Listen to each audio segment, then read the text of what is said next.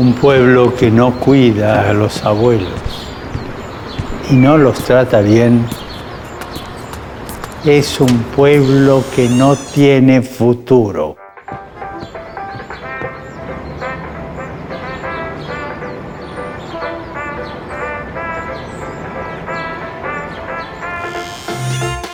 Los ancianos tienen la sabiduría.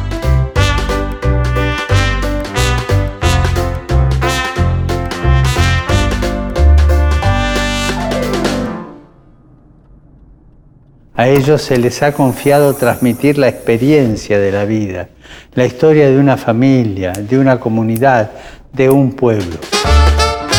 Tengamos presentes a nuestros ancianos para que, sostenidos por las familias e instituciones, colaboren con su sabiduría y experiencia a la educación de las nuevas generaciones.